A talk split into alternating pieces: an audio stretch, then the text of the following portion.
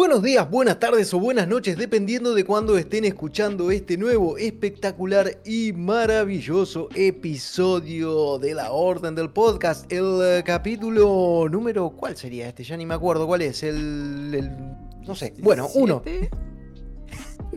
sé, ¿sabes que perdí la cuenta? Estaba pensando mientras hablaba cuál era el número de este capítulo y no consigo, no conseguí acordarme, pero bueno, ya está, será el que será. eh, el 17, sí, efectivamente es el 17, ahí está, ahí está. Si no, no, iba a poder dormir esta noche si no me sacaba eso de la cabeza, y lo digo de verdad. Eh, quien les habla es eh, Viejo Frank, también conocido como Franco Borgoña IRL, y quien me acompaña en esta ocasión, donde volvemos a ser dos, no es otro que eh, mi estimado y querido amigo personal, eh, señor jugador, también conocido como Marian en la redacción. ¿Qué tal? ¿Cómo va, Marian? ¿Qué tal? Buenas eh, tardes o noches. Eh, este podcast medio eh, técnicamente complejo hoy. Eh, Como toda la temporada, si algo caracterizó esta temporada de la Orden del Podcast fue la complejidad, los problemas, las ausencias. O sea, creo que de lejos fue de las tres temporadas que tenemos, fue la más accidentada de todas. Pero bueno, eh, llegando a fin de año no podía ser la excepción, por supuesto. Pero aquí estamos, firmes y dignos, como dijo un querido conocido. Eh, y ya acercándonos a la recta final de este año, porque estamos, cuando queremos acordar, ya a un pasito de estar descorchando la sidra, cortando el pan dulce. Y bueno, nos acercamos también a esta época donde todo se vuelve ese Boca River interminable, que en lo personal me parece como un medio No sé a vos, Marian, qué te parece, pero a mí es como que me cansa esta discusión del GOT y todos los años lo mismo, todos los años gente quejándose de que si mi juego favorito no está, de que si este no lo merece, de que si el otro lo merecía más. ¿Cuándo? Hasta eh, no sé, es lindo, pero a la vez es como ah, me agota, me agota. No sé vos cómo lo ves, pero a mí me agota mucho. Ah, no sé, a mí me gusta esta época porque siempre lo tomo como una, como una etapa de recapitulación, de ver atrás y, un poco de, de volver a revisitar lo, lo que pasó en el año, eh, lo, lo que pasó desapercibido, pero lo que pasó un poco de largo, ignoramos, más en este año tan, tan lleno. Eh, yo siempre lo tomé más de ese modo, nunca le presté mucha atención a la competencia más allá de- del show, o sea, es un show, ok. eh, realmente qué importa eso a esta altura, no, no. Exactamente, ¿cuál es la importancia? O sea, yo sí, a mí lo que me pone muy mal, me pone muy nervioso, porque sí, coincido con vos, está buenísima esta época del año para revisitar todo aquello o para hacer como una mirada en retrospectiva de, todo lo que salió en el año, porque hay muchos juegos que nos olvidamos de repente que, uy, mirá, este había salido este año, uy, mirá este otro. Yo no sé, ahora, eh, digamos, haciendo un repaso vi que, digo, la cantidad de cosas que salieron, la cantidad de cosas que pasaron muy por debajo del radar y que, bueno, está buenísimo como recordar justamente para revisitar o para tener en cuenta cuando llegue el momento de, bueno, qué sé yo, de, armar acá nuestras, nuestras listas, ¿no? Nuestros, nuestros tops o como se lo quiera llamar eh, dentro de la redacción. Porque es lo que vos decís, no importa, o sea, que venga eh, Geoff Kingley y su show a decir eh, que tal es el mejor juego del año que hace, que automáticamente todos los otros juegos dejen de ser disfrutables o dejen de ser buenos o dejen de ser, yo qué sé, son premios, son una de las tantas de miles premiaciones que hay dando vueltas por ahí, este, donde, yo qué sé, se les da un reconocimiento a los juegos, pero eso ni mucho menos hace que uno sea mejor que otro o que lo que a vos te gusta sea peor porque no fue considerado en cuenta. O incluso, también esto es algo bastante, es un discurso bastante frecuente que suelo escuchar, eh, que a veces, ojo, eh, eh, sí que... mm, no sé, es como que se dice, bueno, es que la prensa o, no, los medios eh, de prensa eh, no, no, no tienen ni idea de lo que eligen. Bueno, bárbaro. Pero después tenemos premios como por ejemplo los Golden Joysticks, estos Golden Joystick Awards que tanta controversia generaron, son premios que elige la gente. Entonces es como, ¿Qué pasa, maestro? O sea, cuando, eligen uno, porque eligen uno. Cuando eligen otro, porque eligen lo otro. Al final nunca nos ponemos de acuerdo y siempre lo único que queremos, o lo único que parecería que, queremos, es que se elija ese juego que a nosotros nos gustó, porque si no lo eligen, no se valida y parece que no tiene, eh, no sé, ese mérito o ese valor que nosotros le damos. Pero, en fin, eh, me estoy quizá adelantando un poco en la discusión porque Bueno, sí, en este programa un poco vamos a estar hablando de todo esto, vamos a estar ahondando un poquito más en todas estas cuestiones, pero antes de llegar a ese punto, Marian, me gustaría preguntarte, consultarte y que nos compartas a qué, a qué has estado jugando en esta última quincena, o en, sí, en la última quincena, ¿a qué has estado jugando? Em, ¿a, qué, ¿A qué estuve jugando? Em, bueno, estuve también con, todo este tema metiéndome un poco al día. Eh, estuve un poquito con la nueva temporada de Diablo, así por arriba chusmeándola. ¿Tuviste al tanto con eso la, esta segunda temporada? Dicen que, o sea, estoy de acuerdo también, que mejoró bastante respecto al anterior, que es realmente un salto de calidad. Em, y por lo que estuve viendo, sí, metieron bastante contenido extra, el contenido metieron bastante piola. Mm, cambiaron o modificaron el tema de la progresión. Siento que subís de nivel más rápido. Entonces ya. Una de las cosas que me pasó con la temporada de. Diablo 2. Eh, Diablo 2. Diablo 4. ¿Por qué estoy hablando de Diablo 2? ok. Eh, eh, Diablo 4, que es el que, está, el que estoy hablando. para mí tenía el temita de que. La llegaba un momento que se hacía un poco cuesta arriba subir de nivel. Lo cual por un lado es bueno, porque estoy cansado de los juegos eh, de este estilo donde el, gameplay, digamos, o, lo, macizo del gameplay está en el endgame. Me gusta que la parte de, la progresión, la subida a nivel sea parte de, del loop. Em, un poco como era el viejo WoW, por ejemplo, donde la aventura era llegar a nivel máximo, no que empezaba cuando estabas a nivel máximo. Em, entonces me parece que eso está algo que hizo muy piola Diablo 4, pero al mismo tiempo se hacía tan larga esa subida de niveles en, determinado punto que pensar en, ok, no quiero hacer todo esto de nuevo cada temporada. Eh, porque no es como Diablo 3 que eh, cuando empieza la temporada subís el personaje al nivel máximo en 3 horas.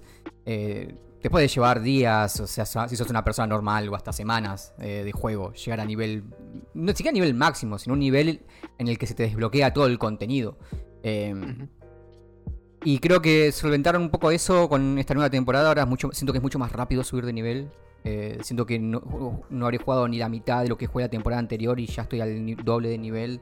Eh, y sí, bueno, metieron un montón de contenido piola. No sé si estuviste. Eh...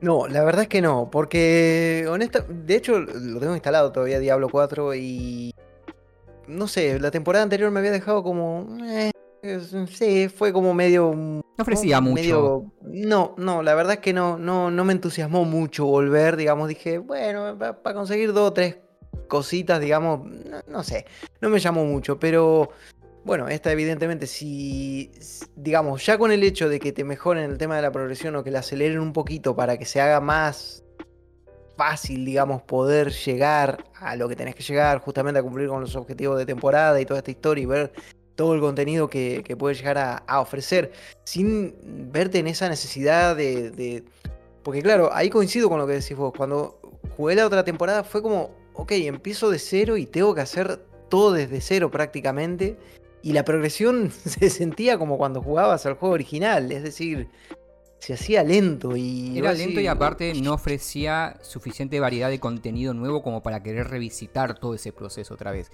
Que siento que esta temporada sí lo hace con todo esto de los poderes vampíricos. O sea, toda la temporada eh, gira alrededor de que, bueno, hay vampiros y tu personaje tiene poderes vampíricos. Entonces es como... A, la optimización de tu clase tenés como toda esta subclase ahora que otorgan tus poderes vampíricos. Entonces eh, según el equipo que tengas, tenés distintos atributos y vos podés ir activando distintos poderes. Entonces es como, nada, eh, está buena esta idea de, ok, a tu subclase tenés, a tu clase tenés esta subclase que puede, también puedes ir optimizando dependiendo de tu estilo de juego. Eso hace que también varíe el gameplay, también fundamentalmente más allá de, eh, viste, ok, algunos perks únicos de los nuevos ítems. se siente como que agrega toda una nueva, una, nueva mecánica. Y aparte, bueno, también el hecho de que agregaron eh, eh, jefe de mundo nuevo y un montón de cosas de ese estilo también. Claro, no, eso ya le da otro sentido, un, creo que un sentido completamente diferente. Ahí lo que vos decís, bueno, ya tenemos, digamos, una nueva subclase o nuevos perks o nuevas cosas con las que eh, experimentar, ya, ya el simple hecho de añadir eso, bueno, ya tiene mi interés. Ya digo, epa, eso quiero ver qué onda, qué pasa. Y aparte que realmente incentiva a jugar de nuevo. Claro. Y, aparte estimo que también eso un poco deja entrever, ¿no? Quizás que, bueno, dar el pie a, nuevas clases por llegar o cosas por el estilo. Imagino que vendrá por ahí también relacionado eh, este, estas eh, hipótesis que giraban en torno a las nuevas clases y tal, lo cual no había leído, pero vi que se estaba rumoreando el tema de que, bueno, podría, podría estar asociado a, cuestiones de vampiros o, algo de magia de sangre. Entonces, bueno, ahora sí, todo cobra muchísimo, muchísimo más sentido. Quizás metan algún tipo de personaje así o alguna clase de personaje nueva, que la verdad le vendría bastante bien también para renovar un poco. Eh, sí, sí, creo. La sangre. O sea, el, tema es eso, ¿no? Que si vas a. Si, no van a, realmente eh, eh, digamos, agilizar muchísimo lo que es la progresión en cada temporada, como hicieron con Diablo 3, tienen que hacer que ese proceso realmente eh, valga la pena, porque ya hacer lo mismo una y otra vez, eh, decís, ok, bueno, puedo probar distintas clases, pero o eso, agregás nuevas clases o empezás a meter nuevas mecánicas que cambien considerablemente las clases que ya existen o metés realmente una cantidad de contenido que realmente haga valer la pena dedicarle la cantidad de horas que piden dedicarle. Pero bueno, estuve eso con la nueva temporada de Diablo. Y también estuve con. Eh, ah, sí, estuve con eh, Sea of Stars. Mm, sea of Stars. En, mi lista de juegos que quiero ponerme al día para los, para los GOTI. Em, me está ¿Qué gustando. Te no, no, sé, no, eh, no sé si por ahí es una cuestión de que no todavía no llegué a. Escuché mucho, mm, mucho halago por el juego me gusta, me parece que, se nota que, tiene mucho, mucho mimo, está, es muy cuidado, mucho, tiene mucho cariño en, absolutamente todos los aspectos. Em, no todavía, o sea, no, me atrapó al nivel de... No sé cómo decirlo, de, ver esta cosa medio... Em, Quizás como que todavía no se abrió el juego o algo. Sí, siento como que todavía no veo. O por ahí no existe eso también. Por ahí simplemente la, calidad lo que lo hace destacar, ¿no? La calidad general. Pero como que no veo el giro como que lo haga. Eh, eh, que le dé esa cuestión única. Lo vi comparar mucho con Chrono Trigger, por ejemplo. Lo comparaban demasiado. Y, si bien tiene ciertos aspectos, viste, como los combos entre personajes o que podés ver a los enemigos en el mapa. Em, después es como, ok, bueno, pero por ejemplo, el juego es bastante lineal. Eh, entonces no sé. Chrono Trigger tiene esa cuestión también de que eh, tienes múltiples finales, se abre con la cuestión de los viajes en el tiempo, entonces puedes ver muchas realidades y, todo eso. Em, creo que eso era lo realmente eh, único que hacía, que hacía ese juego. Y acá como que no veo eso todavía. no sé si por ahí, siendo que el juego no se abrió todavía, estaré en unas 12 horas más o menos. No te digo que el juego dura unas 24, así que tampoco es. Es la mitad del juego. Em, pero, o sea, la calidad está ahí, se ve. Eh, eh, o sea, la música, los gráficos, el gameplay es, sólido. Em, pero, por ejemplo, eso, ¿no? Siento que. Em, e, el, gameplay es, sólido, pero a 12 horas adentro todavía estoy diciendo como que, ok, me gustaría que sea, sea un poco más complejo, más variedad, eh, más personajes por ahí. No sé, como que estoy esperando todavía eh, el, giro que lo haga, no sé, un, poco más único. Em, por ahí está más adelante. Em, pero bueno, por ahora no lo encuentro. igual estoy enganchado con el juego, me está gustando por, por lo que es. Em, pero no sé, por ahí siento que mucha gente lo pone como su goti. ¿no? Y en un año tan fuerte es como decir, ok, por ahí te genera una expectativa cuando decís, ok, de, en un año que salieron tantos títulos tan grandes y, todos compiten por el GOTI, ¿no? Ya que va a ser el tema del, podcast hoy, todos compiten por el GOTI y de pronto metan a este que salió de la nada como el GOTI, como, ok, estás esperando algo que digas, ok, quiero, quiero que rompa todo esto. Em, y, no lo estoy encontrando todavía eso. Me está gustando, pero es como, ok, necesito, necesito eso, necesito el gancho ahí, estoy esperando. quizás todavía se siente, no sé, claro, yo a mí lo que me llama la atención es, justamente lo de decir, que 12 horas para un juego que ponele que te puede llegar a durar, no tengo idea cuánto puede llegar a durar Sea of Star, pero ponele que dure... El How Long to Beat de Game Pass, 24 eh, horas de promedio. Bueno, ponele que serán unas 30, porque siempre hay que sumarle un, un poquito más de horas, porque eso es un promedio que puede ir de gente que directamente se fue a, la historia principal o gente que dedicó un poco más de horas, yo siempre le calculo un poquito más, eh, de acuerdo al, a, bueno, a mi forma de jugar, digamos que me gusta explorar, me gusta esto, me gusta lo otro, dedicar tiempo a andar por ahí, eh, probar, experimentar, qué sé yo, y creo que vos sos medio del mismo estilo de jugador, eh, que, que, te gusta ahondar y profundizar en los sistemas y las cosas que el juego tiene para ofrecer. Entonces yo creo que ponele que debe ser un juego que debe durar 30 a 35 horas, ponele, vamos a poner un número así. Si ya en 12 horas es como que no se te abrió, no, no, no te enseña todo lo que el juego ya tiene para mostrar, mm, no sé en qué momento lo va a hacer. Porque mm, también fíjate una cosa. Me acuerdo, esta, o sea, el juego está hecho por el mismo estudio de The Messenger. The Messenger es un juego que pasaban unas cuantas horas hasta que se desdoblaba, digamos, y, se mostraba en todo su esplendor. Y no sé, quizás acá pase algo parecido, quizás sigan una, una línea de progresión similar, donde, yo qué sé, a la hora, no sé, 15, ponerle, quizás te falte un poquito más para llegar a ese momento en que el juego realmente se hace esa bomba que, se dice que es, eh, o, bueno, quizás sea esa experiencia más contenida que, nunca, digamos, termina de, explotar. Yo mm, lo, que sí puedo decir, por ejemplo, en la, en la web hay una, hay una review, porque Sigiro este, lo revisó, y a él le gustó muchísimo. Y yo estuve hablando con él y me dijo, no, es buenísimo, me encanta. Eh, de hecho, fue y volvió del juego, digamos, varias veces porque, bueno, quiso sacar eh, logros y demás historias y me comentaba que están todas esas cosas, todos esos nexos con el... Porque como transcurre, digamos, en, el mismo universo de The Messenger, están todas esas referencias, esos, eh, esos conectores entre ambos títulos. Pero bueno, no sé, yo honestamente todavía no he tenido la chance de probarlo. Es uno de esos juegos que, que, me estoy guardando un poquito para, para el backlog. Estoy. Estoy ahí, digamos, como que. No sé. Eh, lo quiero jugar porque es. Digamos, le tenía muchas, muchas ganas, lo venía siguiendo, pero bueno, todavía no he tenido la chance de sentarme y, jugarlo y ver qué onda, si es realmente ese juego que estábamos esperando, el que cumple con, esa, con las expectativas o, que cumple o que está a la altura de lo que todo el mundo está diciendo, ¿no? Al fin y al cabo. Sí, no sé qué esperar realmente, porque por ejemplo, el juego hasta ahora, em, si bien he visto alguna que otra cosilla en la que, en la que dije, ok, acá tengo que volver más adelante, al mismo tiempo no es algo constante, ¿viste? Es como dos o tres veces, no es que vi algo y dije, ok, por ahí acá tengo que volver más adelante. Pero al mismo tiempo por ahí se me pasó algo en ese momento Em, porque siento que si bien tiene sus cosas secundarias y como decís vos, yo, soy bastante de, explorar y todo eso, tampoco es eh, que encontré tanto. Por ejemplo, cuando salís al mundo, ¿no?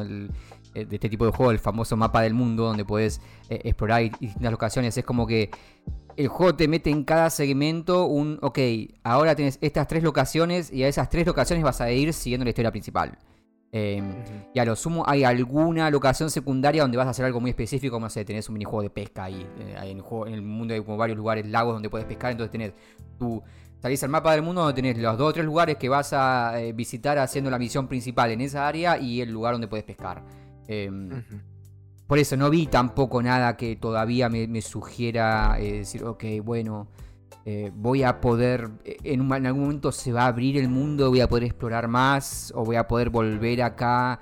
Em, capaz que sucede, pero todavía no encuentro nada de eso. Te falta, te falta la navecita voladora, el barquito. Eh, eso es lo que entiendo, lo que te estaría faltando, ¿no? Es, típico de, Final Fantasy, ¿no? Esto que, llega al punto ese donde te dan el barquito, viste, que vuela y. sí, y no, porque... que puede llegar viste, vos, vos en juegos como Final Fantasy, eh, sabés que eventualmente vas a tener que necesitar esa, el barquito, la navecita, porque podés ver esos otros lugares y decir, ok, acá no puedo llegar todavía. Eh, eh, el tema con lo que hablando de este juego es que cuando salís al mapa del mundo no ves eso. O sea, vos salís al Ah, mapa del mundo, ves dos o tres locaciones y esas dos o tres locaciones las visitaste, siguiendo la misión principal, la historia principal, y luego vas a otro lugar donde lo mismo. Eh, vas a la siguiente isla, entre comillas, y tienes dos o tres lugares que visitas siguiendo la historia, y luego la siguiente, y así. Eh, he visto así, sí, eh, cosas que sugieren que eventualmente vas a poder volver a lugares anteriores. Ujú. Pero bueno, no vi, no, no, no, no me baiteó todavía el juego con esa cosa de, hey, mirá, esto es mucho más grande de lo que realmente es. Eh, y también el juego, no sé, por ejemplo, hace algo que, que es súper interesante, que tiene esta mecánica medio de, de hacer pasar el tiempo, de avanzar hacia adelante y hacia atrás. Que al principio lo, lo- lo utiliza para, para ciertas secciones de plataformas muy específicas, en, en plan, ok, tenés que hacer que sea de noche para que se active esta puerta, tenés que hacer que sea de día. Eh, pero no sé, siento que hasta ahora, 12 horas, 12, 13 horas en el juego, eh, no lo usó lo suficiente y de manera. Lo usó de manera muy específica, como siempre, para lo mismo.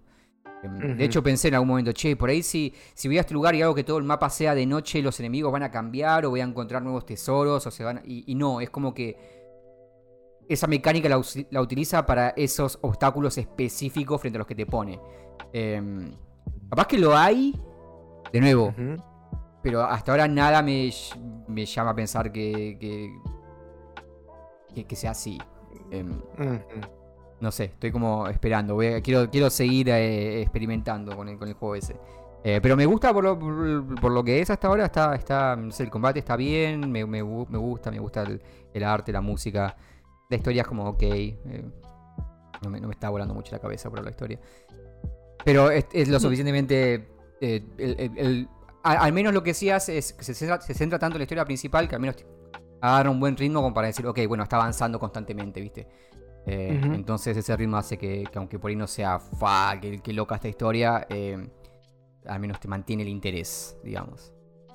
Claro, sí, eh, un juego, o sea, entiendo que lo que me estás diciendo es, habla de un juego que es sólido, muy bueno y nada, que tiene cosas, tiene muy buenos valores de producción sobre todo, pero que bueno, te está faltando ahí el, el, eh, que termine de picar el, el- el- el anzuelo, que te termine de enganchar del todo con algo que no termina de, de aparecer o que no, que no está llegando. E- Es la expectativa, ¿no? De nuevo, en un año tan fuerte como este, que, que esté tan alto para mucha gente, decir, ok, bueno, estoy esperando como, no sé, esa...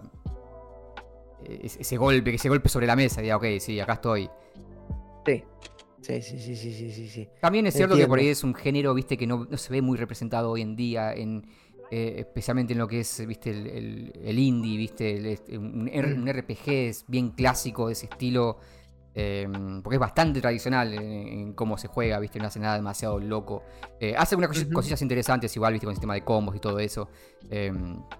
Pero en, en sí es, viste, tenés tres personajes contra los enemigos quietos, elegís turnos, ataquen, magia. eh, eh, en sí es Sí, bastante sí, sí. simple. Eh, entonces por ahí también tiene algo que ver con eso. Mm, Puede ser, puede ser, pero bueno, eh, supongo que es algo que, que vas a descubrir eh, en breve, ¿no? al terminar, posiblemente al terminar de, eh, con el podcast te vas a, a meter otra vez ahí en el mundo de, de Sea of Stars a ver cómo, cómo sigue la wea, diría. Em, Vos sabés que, bueno, yo la verdad que estuve jugando a cosas, eh, pero nada, no sé, nada especialmente llamativo o interesante. Eh, han sido cosas que por ahí me puse a jugar más que nada por, por una cuestión de, bueno, tengo que revisarlo. Eh, y entonces estuve eh, abordando algunos juegos o algo. Eh, entre ellos, bueno, uno que jugué, no sé si habías escuchado hablar, quizás sí, quizás no, de un juego llamado Achilles Legends Untold. Es un juego bastante curioso. mm, Es como una mezcla Dark Souls meets Titan Quest, por ponerlo de algún modo. ¿no? O sea, cuando hablo de Dark Souls, me refiero concretamente a un sistema de combate ¿no? con el modo lock y con una gestión de, de resistencia, eh, esquivas, pero que a la vez se ve como con una perspectiva isométrica tipo Diablo, tipo Titan Quest. Y digo Titan Quest porque justamente aborda, bueno, una cuestión mitológica, ¿no? Como es eh, esta historia de, Aquiles. Pasa que, ¿por qué es Legends Untold? Bueno, porque eh, básicamente la historia va de que Aquiles, eh, por motivos, termina en una especie de realidad distópica, ¿no? Como en una, en antigua Grecia distópica donde los eventos y los personajes eh, históricos y los sucesos que, bueno, que por ahí se narran en, distintas obras, no, no, fueron como tal, digamos. Entonces te pone todo un poco patas arriba, eh, aunque sí que Aquiles es un personaje conocido, pero bueno, todos creen que, está muerto y que murió de tal modo. Y bueno, y ahí empieza como una especie de, de, de camino, digamos, entre comillas, de no sé si de venganza, pero sí de, bueno, luchar contra una deidad superior, ¿no? Y la verdad que el juego está curioso, eh, al menos en, un principio, porque vos decís, bueno, sí, qué sé yo, eh, se juega como un, como un, como un Souls, pero se ve como un RPG de estos tipos hack and slash, tiene una progresión también, ¿no? Basada en almitas, tenés las hogueras, bueno, que acá son como unos santuarios, tenés todo, todo eso. El tema es que, no sé, eh, es un juego que vengo siguiendo desde el Early Access, ¿viste? Y son esos juegos que vos decís, bueno, ok, veo que hay una base y veo que esa base está bien, pero me gustaría ver cómo esto evoluciona a lo largo del tiempo. Y la evolución que ha tenido ha sido rara, digamos, para mí, o sea, no sé. Porque mm, en un principio se sentía como que, claro, bueno, en una versión anticipada, ¿no? El juego se sentía como un poco desbalanceado. Se sentía como que los enemigos te mataban muy fácil, que tu personaje era muy de papel, el sistema de combate era medio torpe, los hitbox no funcionaban bien, tal. Bueno, todo eso lo fueron corrigiendo, fueron metiendo distintos eh, tipos de enemigos, nuevos tipos de armas, habilidades, esto, lo, lo otro. Ok, bárbaro. Pero ahora llegamos a la versión final y me encuentro con una versión final que el nivel de dificultad es inexistente, es nulo. Eh, o sea, comenzás y, y, es muy fácil volverte poderoso, es muy fácil romper el sistema de juego por la progresión que plantea, ¿no? Donde, yo qué sé, le empecé, o sea, no sé. Ah, por ponerte un ejemplo, vos cuando jugás a Dark Souls, si vos tenés un enemigo que es resistente al fuego, y le vas a hacer daño, pero obviamente al ser resistente al fuego, digamos, si vos lo vas y lo atacás con un arma en llamas, no le vas a hacer nada. O sea, no, no lo vas a dañar, no lo vas a lastimar, o va a ser muy poco el daño que le vas a hacer. Lo mismo si si tu arma es como de un nivel bajo, va a llegar un punto donde los enemigos se hacen bastante resistentes y es como que el propio, la propia progresión o, el, cómo el juego va evolucionando te invita a que vos también mejores tus armas, te vayas poniendo un poco a la altura. Acá es como que esa barrera se rompe muy fácil.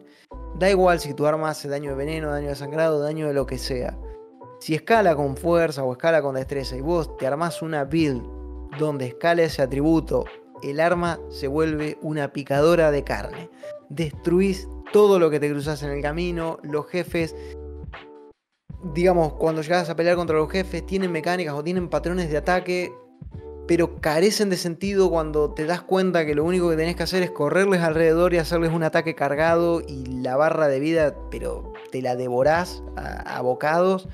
Eh, entonces, ahí es donde esa, esa asociación que en un principio se plantea el juego, ¿no? De, bueno, mira, eh, es este, esta jugabilidad tipo Souls con este con esta propuesta más a lo, RPG o a lo hack and slash isométrico en la onda Diablo o cualquier otra variante, eh, se rompe y, termina volcándose más para ese lado, más para el lado hack and slash. Entonces todas las otras mecánicas, la esquiva, el parry, eh, todo eso carece de sentido. Chao, te puedes olvidar de todo eso, no lo usas nunca más. Eh, prescindís completamente toda una parte, todo un espectro de las mecánicas que el juego plantea, las prescindís. Y se vuelve muy fácil, tan fácil que ni siquiera tenés que verte en la obligación de usar como las habilidades especiales que tiene tu personaje, las cuales obtenés al, matar a algunos jefes o al abrir algunos cofres eh, en concreto. Y bueno, sí, es un juego que está bien. O sea, funciona. Funciona, pero, pero se rompe muy fácil. Termina rompiendo muy fácil. Es eh, un título que, curiosamente, digamos, tiene un, apartado visual muy bien cuidado. Tiene algunas escenas que, pues sí, está muy bien logrado para hacer un juego que, no cuenta con un gran presupuesto ni un gran equipo por detrás. Y vos decís, bueno, se han puesto acá, ¿no? le han dedicado mucho, mucho esfuerzo a, ofrecer un juego visualmente atractivo. Pero, pero bueno, eh, se queda ahí, ¿no? Como un poco una experiencia con la cual, digamos, no es mala si la tenés y si lo jugás te vas a dar cuenta que no es un juego malo, pero también te vas a dar cuenta que es un juego con el cual podés haber vivido perfectamente, no haberlo jugado y tu vida va a seguir igual. O sea, no es que te perdiste acá una obra maestra o algo por el estilo. Em, pero bueno, nada, qué sé yo. Ahí está. Eh, Aquiles eh, Legends Untold. Eh, en breve seguramente van a, van a encontrar ahí una review en la web eh, donde voy a estar mm, de repente explayando un poco más o hablando o ampliando un poco más estas impresiones, pero, pero sí, por ahí va, va un poco la cosa. Y después también estuve con otro juego que por ahí me gustó un poquito más. No sé, la saga Steam World la, la tenés, sí. Eh, sí, jugué un par. Jugué Quest y Dig. Bueno, viste que siempre cambian. O sea, desde Quest a, Dig hay una diferencia de género incluso. Porque, viste, son juegos completamente opuestos. también. Sí. Eh, siempre prueban. Eso es algo que me encanta de esa. De esa franquicia, digamos, que se animan a probar cosas, que no se casan con un estilo, pero que siempre consiguen trasladar como esa atmósfera, ese mundo de robots y, cositas a distintos géneros. Y creo que lo hacen bastante bien, porque a mí, por ejemplo, Quest me gustó bastante. Estaba bastante bien. Lo único que repitieron fue Dig, que sacaron la segunda parte, que hicieron Dig 2. Sí, Sí, sí, sí, sí, sí. Exactamente, hicieron Dig 2 y, después el otro, bueno, que también cambiaba. Eh, Haste era una onda. Tenía combate por turnos, onda XCOM. Em, sí, era algo así. Em, y ahora, eh, bueno, han vuelto a, pegar un golpe de timón, digamos, con, el nuevo juego de, esta saga, probando por otro, eh, con otro género. Se llama el juego Steam World Build. Y es como un city builder, un juego de gestión de ciudad, pero digamos, a diferencia, por ejemplo, de, Cities Skylines, que, bueno, el del 2 que vos habías estado jugando ahora últimamente, es un juego que, digamos, va a una cuestión más eh, sencilla, digamos. Eh, es como que toda esa gestión va más a lo micro, a la microgestión, al de a lo típico de, eh, ok, tenés, eh, digamos, la casita donde viven los obreros. Bueno, después tenés la casita de los ingenieros, la casita de distintas clases, ¿no? Eh, cada una de las clases sociales, digamos, que, que, conviven en tu ciudad tienen distintas funciones, cumplen con distintas funciones. Entonces vos tenés que mantener satisfechas a cada una de estas, de estas clases, ¿no? Para que esa rueda de producción siga, siga funcionando. Y es como, viste lo típico, bueno, tenés la maderita, la maderita la transformás en tablita, con la tablita producís otra cosa y esa otra cosa se transforma en otra y, después tenés que poner como los comercios donde se venden o donde los pobladores pueden adquirir esos productos. Toda esa parte de gestión está bien, está bien lograda. Creo que es un juego que, funciona y es muy amigable para quien no está acostumbrado a jugar a ese tipo de, juegos, ¿no? de gestión Creo que es bastante amigable, se entiende muy fácil cómo funciona todo. Eh, lo único que tenés que hacer es, o sea, tener en cuenta es planear bien cómo vas a, poner tu ciudad, dónde vas a dejar el lugar para la producción, dónde vas a poner eh, las viviendas, digamos, básicamente.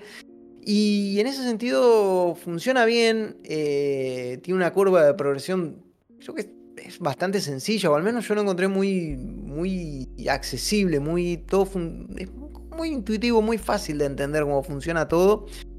Y luego tiene eh, otra parte, el juego tiene como otro, otro aspecto, ¿no? Que es eh, una parte, como una como una suerte de exploración. Eh, al igual que en Dig, ¿viste? Te, te, tenés que meter en unas minas y toda esa parte de la exploración de las minas me recuerda un poco a... Muy ligeramente, ¿no? O sea, porque tampoco es que es igual, pero hay ciertos planteos similares a, Dungeon Keeper, eh, donde vos tenés que... ¿Te acordás que en Dungeon Keeper, por ejemplo, vos excavabas una habitación y luego no es que ponías un, digamos, que la habitación se construía automáticamente, sino que vos ibas destinando como bloques para esa habitación y todos esos bloques conformaban un lugar donde iban a spawnear distintas criaturas, donde ibas a almacenar el oro, o donde iban, bueno, a, realizarse distintas funciones. Acá funciona de un modo parecido, es decir, vos tenés que ir excavando y vas armando como los, las superficies que van a dar acceso a distintos tipos de mineros que van a andar dando vueltas por ahí, ¿no? Algunos van a ser los más básicos, que van a poder excavar y tal, y luego vas a tener otros que van a cumplir con otras funciones, incluso eh, va a llegar un momento donde vas a tener que también reclutar unidades para combatir y defenderte y todo eso. Y la verdad es que ambas partes del juego funcionan bien, digamos, se amalgaman muy bien. Eh, y creo que al final del día, digamos, es. Aparte, es un juego que está conducido por una historia que, bueno, quizás eso es lo que menos me gustó. Toda la parte de la historia, creo que es. No solo que es muy infantil, digamos, demasiado infantil, incluso para, para un chico, digamos, es una historia muy, no sé, ni sé cómo describirla, pero no me gustó para nada la forma en que está contada y la historia, cómo está estructurada, me parece que es como lo más flojo del juego.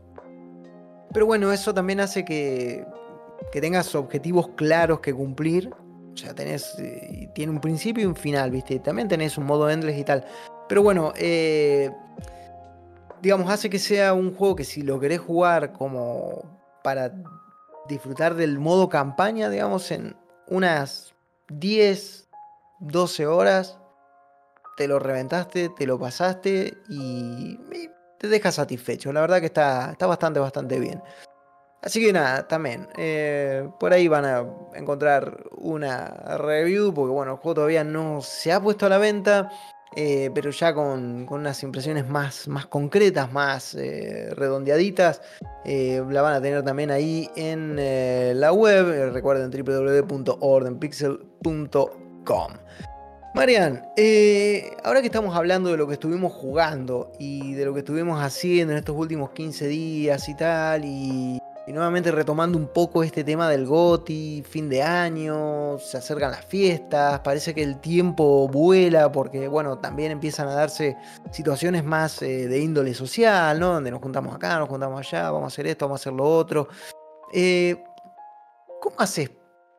¿Cómo haces con el, eh, ¿Tenés un backlog grande? ¿Te, han quedado muchas cosas pendientes por jugar este año? ¿Cómo, cómo administras el tiempo ahora que, bueno, que ya estamos en esta recta final. Eh, sí, este año estoy notando que es el más difícil de, todos, porque va, de todos, sí, de todos. Em, por la cantidad de títulos, ¿no? Y por la cantidad de, títulos de buena calidad. Yo recuerdo que siempre a fin de año nosotros compartimos nuestras listas en la redacción y, yo trato de, ver qué, juegos hay por ahí dando vueltas, como para, para todos estar en la misma página a la hora de discutir, ¿no? Em, y este año siento que no, no pude chumear eh, otras listas porque ni siquiera estoy pudiendo con, la mía propia. De, todos los juegos que he visto que salen, ¿no? Muchos que tengo ahí en la mira diciendo, bueno, este, este juego creo que, que, tiene que estar en la discusión, creo que tengo que, tenerlo ahí a, consideración. Y ya estoy al punto de decir, bueno, no voy a llegar, ¿no? Eh, no. Em, voy a tener que sacrificar algunos porque eh, estamos ya a mediados de noviembre, eh, ya en diciembre uno tiene que empezar a, hacer sus listas, empezamos a tener las discusiones, es como decir, ok, bueno, no, voy a tener que sacrificar algunos, pero, pero ¿a cuál? ¿No? Porque al mismo tiempo decís, ok, no, bueno, creo que este debo dar una chance porque eh, conociendo los juegos que me gustan y también viendo la crítica que hubo en general, no sé, hay, hay... Yo tengo tres o cuatro juegos, por ejemplo, acá que digo, ok, tengo, Ahora, mira la lista, tengo Alan Wake 2. Tengo el juego de Robocop, que todavía no lo, eh, no lo pude probar. Eh, Lord of Fallen, no lo pude probar todavía. Eh, ¿Qué más tengo dando vueltas por ahí? Bueno, un, par más ahí que digo, ok, eh, el, Forza, eh, Forza Motorsport, el, nuevo que salió. Ok, bueno, no, uno. Los otros tres ni siquiera sé que. O los otros tres de los que tengo acá, ¿no? Pero hay más en esta lista que digo, ok. El resto ni siquiera voy a poder considerarlos y es. A ver, si fuese otro año, por ahí uno dice, ok, bueno, no generaron tanto revuelo, no, no, estuvieron tanto en la discusión, por ahí no me interesan tanto. Uno busca más, ¿no? Completar la lista. Y acá es como estoy diciendo que tengo que priorizar porque sé que cualquiera de estos que estoy dejando afuera también podría ser parte de mi top 10. Em, em, ahora decidí que voy a hacer Alan Wake 2 porque es el... Más que nada porque tengo, tengo como antecedente control. fue un juego que también ese año medio que fue el último que probé eh, ese año. Lo probé en diciembre y terminó siendo mi top 10. Em, terminó creo siendo mi juego de ese año. Entonces digo, ok, no, no puedo dejar, sé que no puedo dejar pasar Alan Wake 2. Eh, porque hmm. de, todos los que están ahí sé que sé que tiene más chances de, ser realmente eh, un nombre fuerte en, mi top. Y aparte, también por lo que estuve viendo todo el mundo. creo que, creo que, lo, que lo que digo que me puede pasar a mí es lo que le pasó a todo el mundo Alan Wake salió ya en esta recta final y, se convirtió en el GOTI de la mayoría de la gente. Lo cual no me sorprende porque jugué los primeros 40 minutos y dije, oh, estos chabones realmente perfeccionaron cómo laburar la narrativa. Eh. Ya Alan Wake 1 tenía eso, o sea, me encantaba la narrativa. El problema con Alan Wake 1 era la parte en la que tenías que jugar al videojuego. Eh, Y creo que con control lograron perfeccionar ambas cosas, gameplay y narrativa. Eh, y Alan Wake, si bien es un juego de otro género, esos, esos primeros 40 minutos que, pude jugar nada más, dije, ok, eh, eh, tengo que priorizar esto. Em, pero sí, es complicado porque tenés esta cuestión de, ok, no tenés tiempo, eh, porque no es solamente jugar, es después hacer las reseñas, es hacer los videos, es hacer los podcasts, es organizar un montón de cosas. Y aparte tenés la vida también, tenés el trabajo, tenés un montón de, cuestiones que se empiezan a hacer más complicadas a fin de año, dependiendo del trabajo. A veces, para muchos, en diciembre, en, noviembre, diciembre, el trabajo más tranquilo. Y para otros, como en mi caso, es significa trabajar horas extras porque hay que cerrar proyectos. Em, entonces se hace todavía más complicado. Así que sí, es eh, eh, eh, es, medio, es medio una cagada, por un lado, decir, ok, tengo que, priorizar... Em, que, a ver, tampoco es que uno diga, ok, voy a jugar este juego y si los otros no voy a tocar nunca más en la vida. Después los, podés jugar después. Pero es, medio también complicado esto de decir, em, ok, los tengo que dejar fuera de la discusión por una cuestión de que, no puedo, eh, no voy a poder seguir a probarlos. Sí, es complicado. Me pasa exactamente lo mismo. Hay muchos juegos de este año que se me han quedado fuera. Sobre todo cuando miro los títulos, digamos, de repente los, importantes. La otra vez hablaba, eh, bueno, con, Sebastián, eh, nuestro compañero de redacción, y bueno, con otros colegas también que, se dedican a, esta, esta, noble profesión de la divulgación del videojuego y tal. Y, estábamos hablando un poco de eso, digamos, porque uno de ellos decía, bueno, yo ya estoy al día. Y yo decía, pero ¿qué es estar al día? Porque estar al día puede diferir mucho de una persona a otra. Y bueno, claro, lo que planteaba era como, estar al día es para él jugar todo lo que le interesó o todo lo que él quería jugar. Y yo, claro, pensaba, digo, para mí estar al día es que yo quiero jugar todo, te digo la verdad, quiero probar todo. Y, claro, eh, miraba esa, mm, por ejemplo, miro ahora la lista de, poco, ¿no? De los nominados que salieron ahora de, Game Award y tal. Digo, el Zelda no lo jugué, el Spider-Man no lo jugué, eh, el Alan Wake 2 no lo jugué. Eh, digo, es que no jugué nada al final, el Super Mario tampoco lo jugué. digo, claro, bueno, quizás no es que he jugado esas cosas y obviamente muchas de ellas ni siquiera las voy a poder jugar porque no tengo una Play 5 ni me la voy a comprar tampoco para decir, ok, voy a jugar el Spider-Man. No es por nada, ni es por desmerecer Spider-Man, que posiblemente puede ser un juegazo, ¿me entendés? O puede ser una obra maestra. Pero no, entonces este año sí que eh, siento en lo personal que es mucho más complicado. Me daría la sensación de que jugué mucho menos, pero a la misma vez creo que también es porque han salido una cantidad de juegos impresionante, tanto en lo que es eh, juegos triple A como en lo que es eh, juegos indie, que por ahí es lo que a mí más eh, me gusta, más, lo que más me llama. Y la cantidad de juegos que se retrasaron también, porque hay muchos juegos que se patearon ya para 2024. Eh, como por ejemplo, no sé, fue el. Bueno, que creo que la decisión más inteligente que tomó, ¿no? Los de Alone in the Dark, por ejemplo, dijeron: con Alan Wake no vamos a competir. ¿Sabe qué? Nos vemos el año que viene. Chao, no hay ningún apuro. Que me parece lo más lógico, porque vos decís, ¿para qué? O sea, no te vas a meter a competir con un tanque de guerra como era Alan Wake 2. Eh, y lo mismo pasó, por ejemplo, Devolver también pateó un montón de juegos para, el año que viene, como 5 juegos llevaron para el año que viene. Eh, hace unos días también el, este juego de Taumaturge, que son eh, de Full Theory, que son los que están haciendo el remake de The Witcher 1, también lo llevaron para 2024. Pues sí, ya no empezó el 2024 y ya siento que el backlog se me está creando. Ya me están creando backlog. Pues son juegos que quiero jugar realmente. Que me gustaría jugar. Y este año me pasa eso. Es como que digo, no sé. Eh, me pongo a armar las listas, sí, encuentro un montón de cosas eh, que me gustan, pero también a la vez digo, siento y sé que salvo Baldur Gate, el resto de juegos ni siquiera entran en la discusión. Por ahí de repente sí juegos indies como eh, por ejemplo Dredge o Dave the Diver, que creo que de los indies, bueno, y Sea of Stars, que no lo juego todavía, pero creo que estos otros dos eh, fueron de los indies más importantes que tuvimos en este año, o al menos los que más renombre tuvieron. Pero después es increíble. Yo a mí me agarra como una, una suerte de, desesperación, porque es eso, quiero estar al día con todo, no, ya no me da el tiempo, no me da el tiempo, literalmente no me da el tiempo, y ya termino desistiendo y digo, bueno, ya está, que sea lo que Dios quiera, porque honestamente fue un año, pero realmente avasallador, avasallador, impresionante. Por lo eh, tanto, no sé. Sí, yo siento que eh, este año años anteriores sí tenía esa sensación de, ok, ya estoy al día. Y pues en noviembre era, voy a ver qué puso otra gente en sus listas, a ver si se me pasó algo. Podía permitirme hacer eso. Y muchas veces descubría cosas que dije, wow, realmente eh, me alegra haber visitado otras listas para, ver estas cosas que, eh, no sé, em, me pasó el año pasado con Norco, por ejemplo, Signalis. Eran juegos que no había probado el año pasado y porque vi que mucha gente los nombraba, dije, ok, voy a ver si entra en la discusión y Norco está en mi top 10. Va, ambos juegos terminaron. Eh, pero siento que este año no, no, puedo hacer eso porque todavía no completé mi lista.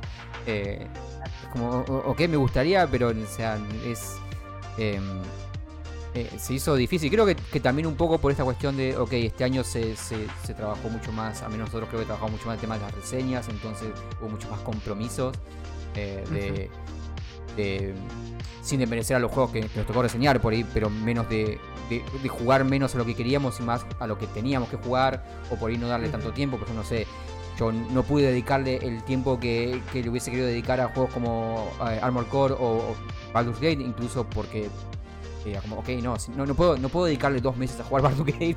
Eh, porque teniendo tres horas por día para jugar como mucho, no puedo. tengo que, tengo que ah, reseñar estas otras cosas. Es como. Eso también es un factor, ¿no? Exacto. Exacto, mira, de hecho ahora que lo mencionaba a mí, por ejemplo, me quedó Starfield. Starfield lo instalé el día que salió y dije, no puedo jugar, o sea, no tengo el tiempo de jugarlo. Porque encima esos juegos grandes. Juegos largos, claro. o sea, no es... es... que, son juegos largos, sí, exactamente. Entonces, es que ¿de dónde saco tiempo? Necesito días de, de 48 horas por lo menos para, para poder estar eh, al día. Y si no es listo, bueno, empiezo a desestimar cosas, empiezo a dejar cosas de lado y ya está, ¿viste? No caer preso como del, del, FOMO, ¿no? Esto que hemos hablado en otros podcasts, este miedo a perdernos algo, qué sé yo, y bueno, quedarnos por ahí de repente fuera de la fiesta.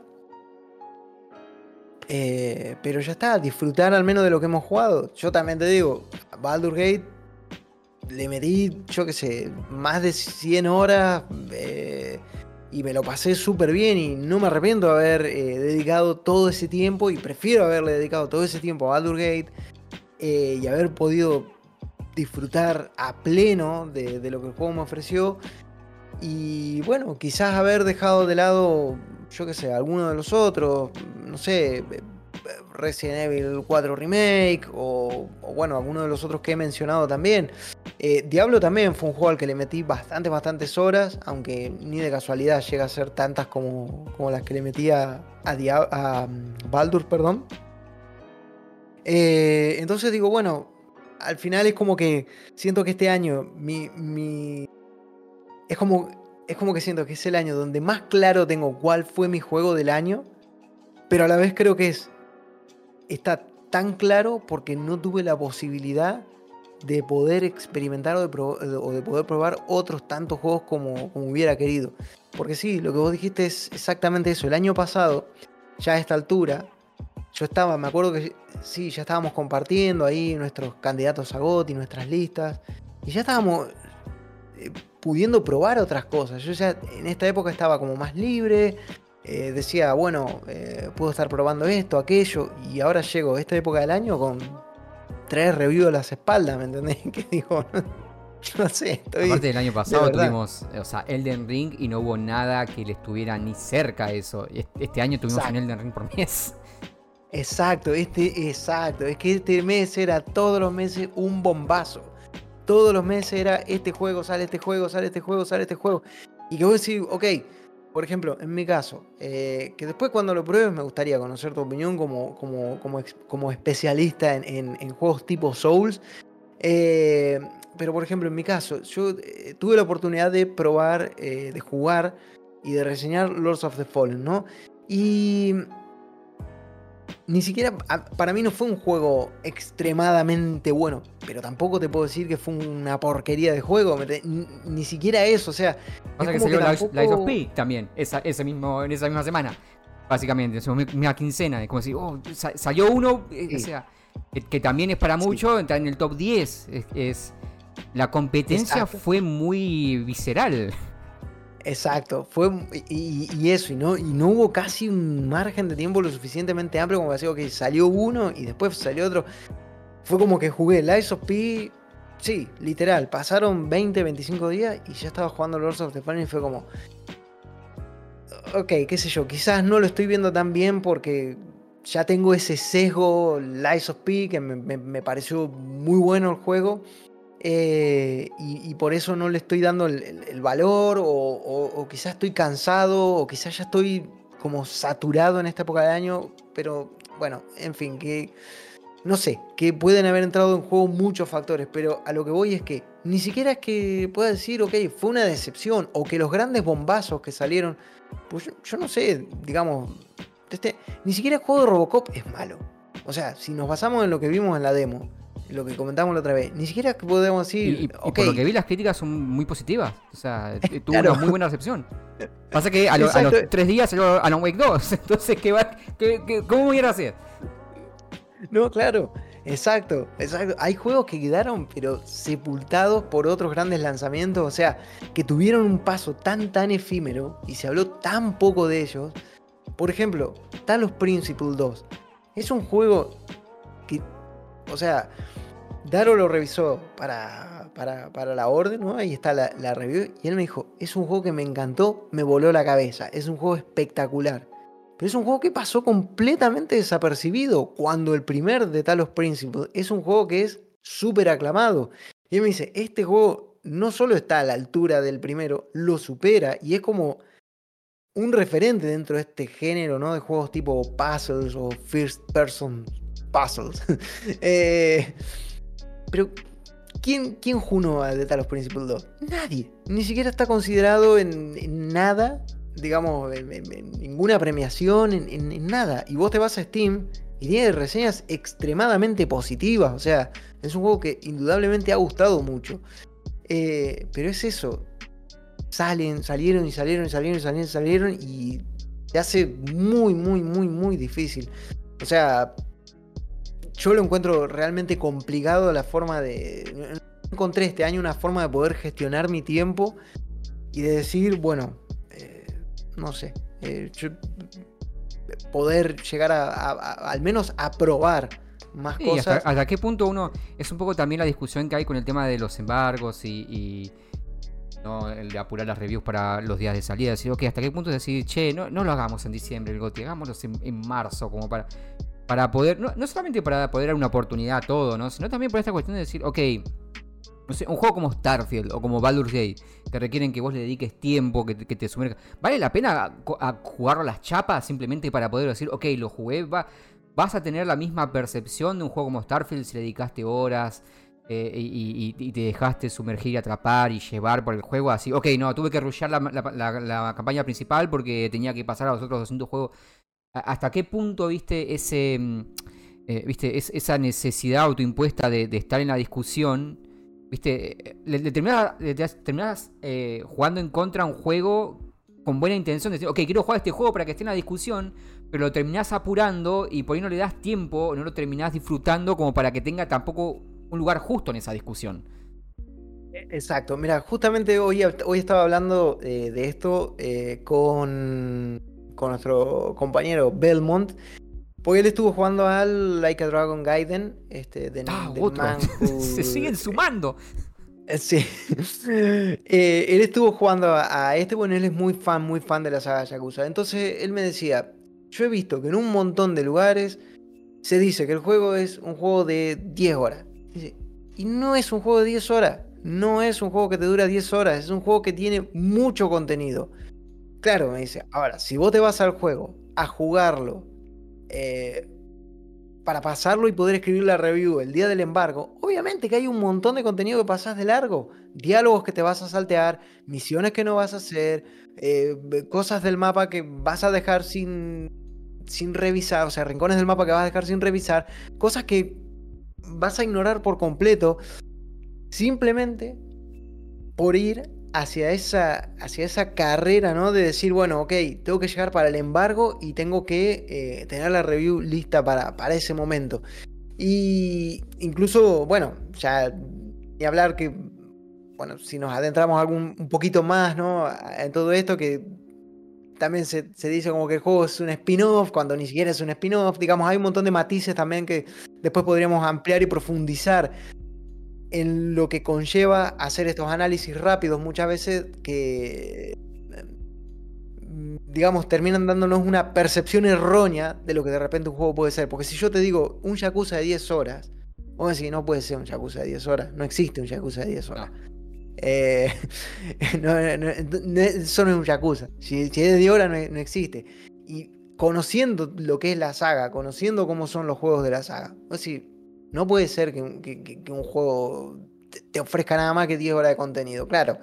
Pero es eso también, entra en juego toda esta cuestión de que muchas veces uno se mete en esta, en esta vorágine, ¿no? Donde tenés que tener todo ya, donde tenés que tener todo listo. Y yo creo que, sí, bueno, está bien, en este caso el juego fue bien, bien valorado, o sea, la recepción que tuvo fue muy buena.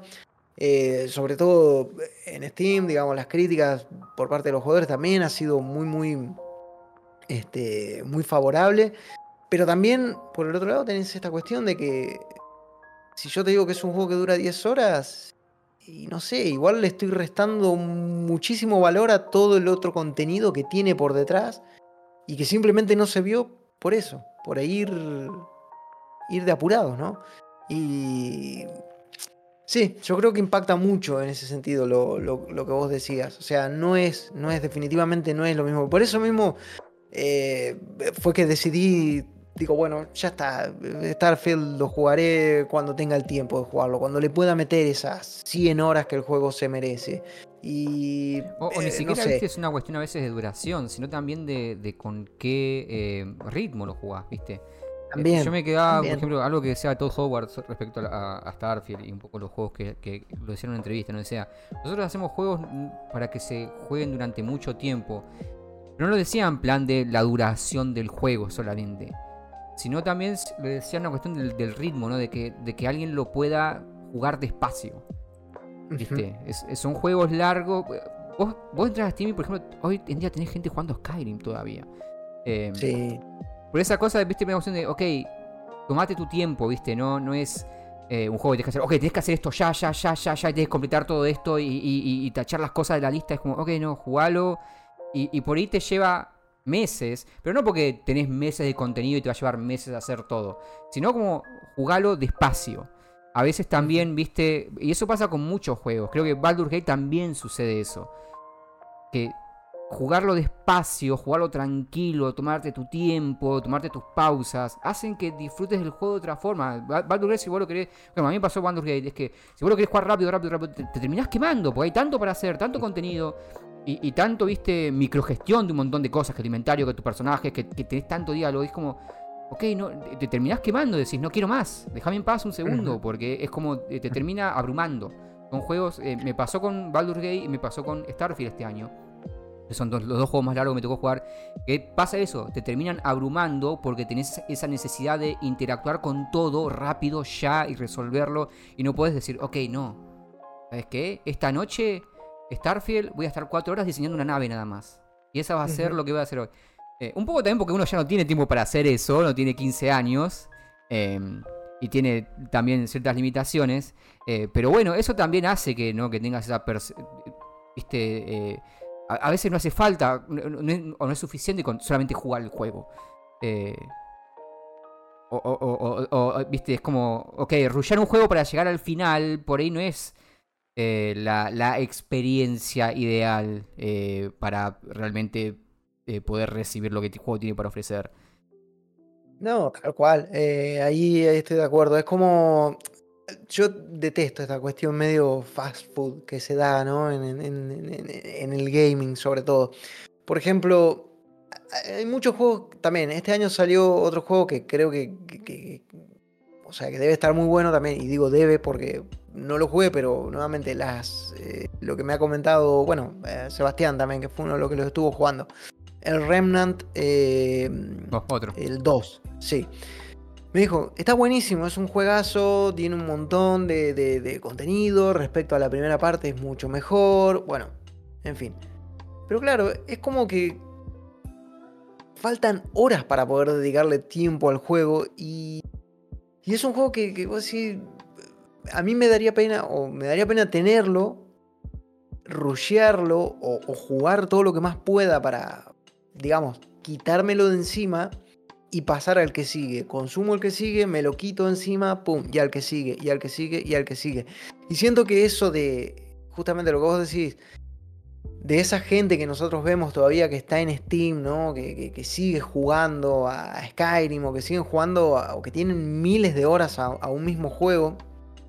Digo, cómo eso, todo eso se ha ido perdiendo y cómo se magnifica todavía mucho más cuando tenemos un año eh, ultra cargado. Por eso decía, no recuerdo si esto lo comenté en algún, en algún otro podcast o lo comenté en una conversación con alguien que me parece que sí, es un año espectacular, es el mejor año de, que recuerde, digamos, en, en, términos de videojuegos, por la cantidad de lanzamientos que hubo, la calidad de los lanzamientos que tuvimos, pero paralelamente creo que es un año malo en el sentido de que toda esa cuestión de consumir rápido y masticar y escupirlo eh, se ha hecho, se ha magnificado, pero de una forma increíble. O sea, y como no tengas eh, bien en claro qué es lo que querés jugar y, como no tengas bien, bien en claro a qué juego le vas a, dedicar tu tiempo y te dejes arrastrar por ese, por, ese miedo a perdértelo, por ese miedo a quedarte fuera de la conversación o lo que sea, Vas a haber terminado muchos juegos, sí. Pero lo que a mí me haría preguntarme es qué disfruté de todo eso que terminé o qué tan memorables fueron esas experiencias que tuve. ¿no? Y creo que ahí está un poco el, punto. Sí, sí, es como fue un año fuerte, muy positivo en cuanto a calidad, pero sí tuvo eso, ¿no? Esa vorágine, que también se vio mucho en, lo que fue, bueno, la industria en sí, ¿no? el tema de los despidos que hubo, como es medio como una, es como una picadora de carne. Eh, eh. total. Y, no sé, Y, el, tema también, ¿no? Uno se pone a pensar, bueno, vale, e, ese es el precio que hay que pagar por, por tener un año eh, con este esta cantidad de lanzamientos, ¿vale la pena o es mejor por ahí tener algo un poco más tranquilo? No, no es mejor al final del día por ahí uno dice, sí, bueno, estadísticamente la cantidad de juegos de 9, 10 que salieron este año, eh, ok, pero vale la pena, realmente, realmente es algo positivo tener tanto si en contraposición vamos a tener esta cuestión de, ok, eh, cambia la forma eh, de manera negativa, ¿no? De cómo se produce eso, cómo se consume eso.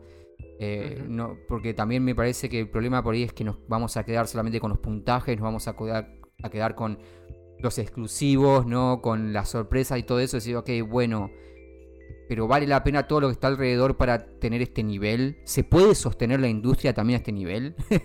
Esa total sea, ¿Se puede otro año así? O no sé, es medio... Eh, desprendió un montón de cosas también eh, este año de lanzamientos grandes. Por aparte de eso, ¿no? Fueron lanzamientos grandes, títulos grandes, estudios grandes en su mayoría.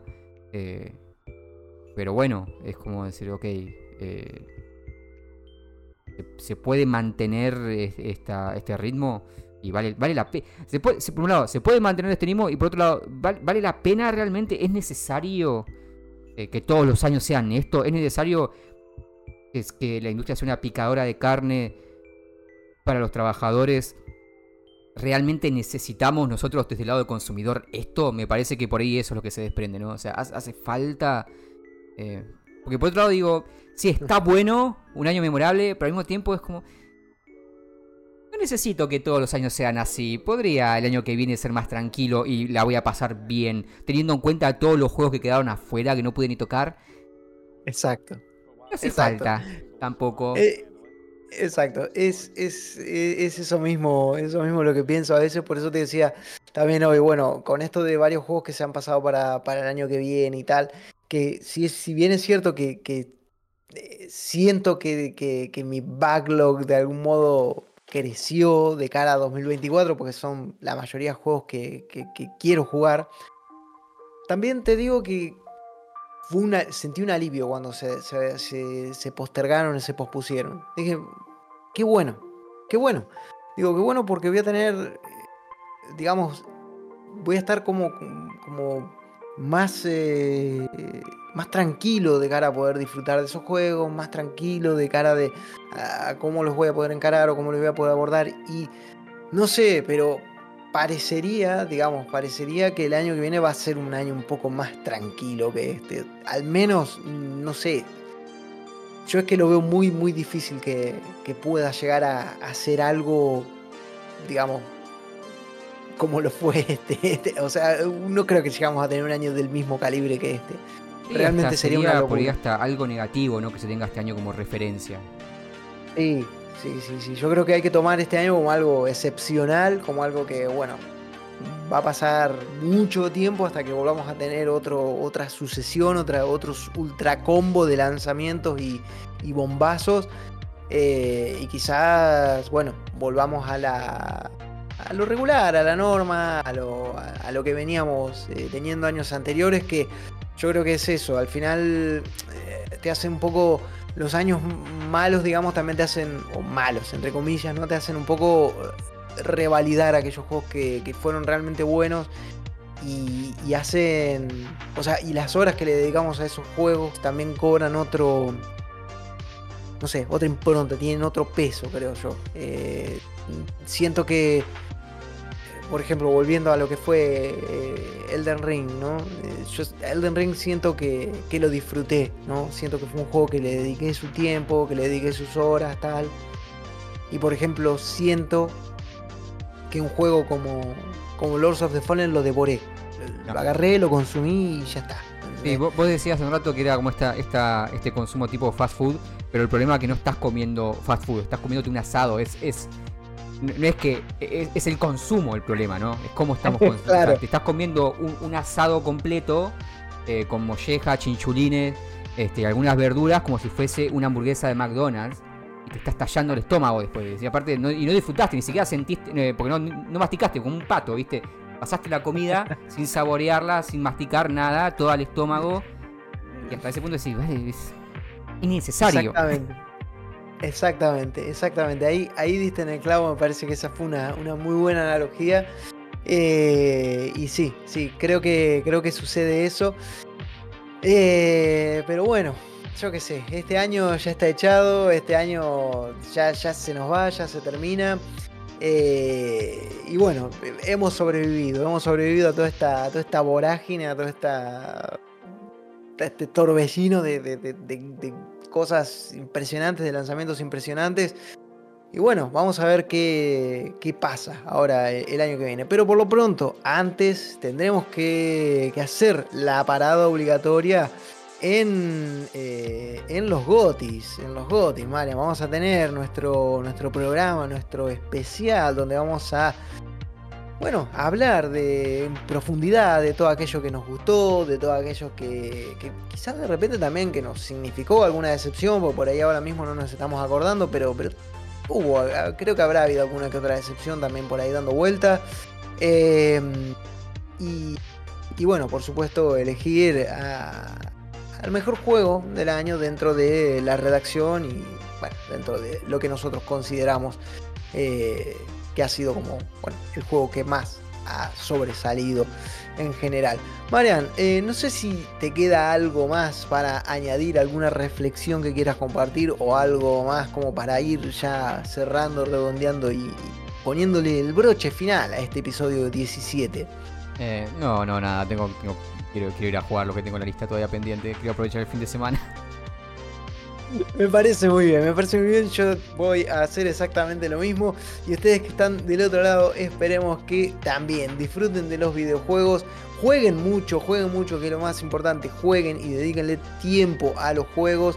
Este, más allá de leer reseñas, más allá de mirar videos, más allá de consumir a sus streamers favoritos y ver cómo juegan, también jueguen, también construyan sus opiniones, construyan sus puntos de vista, eh, disfruten de esto que es realmente maravilloso y disfruten de la cantidad de lanzamientos espectaculares que tuvimos en el año.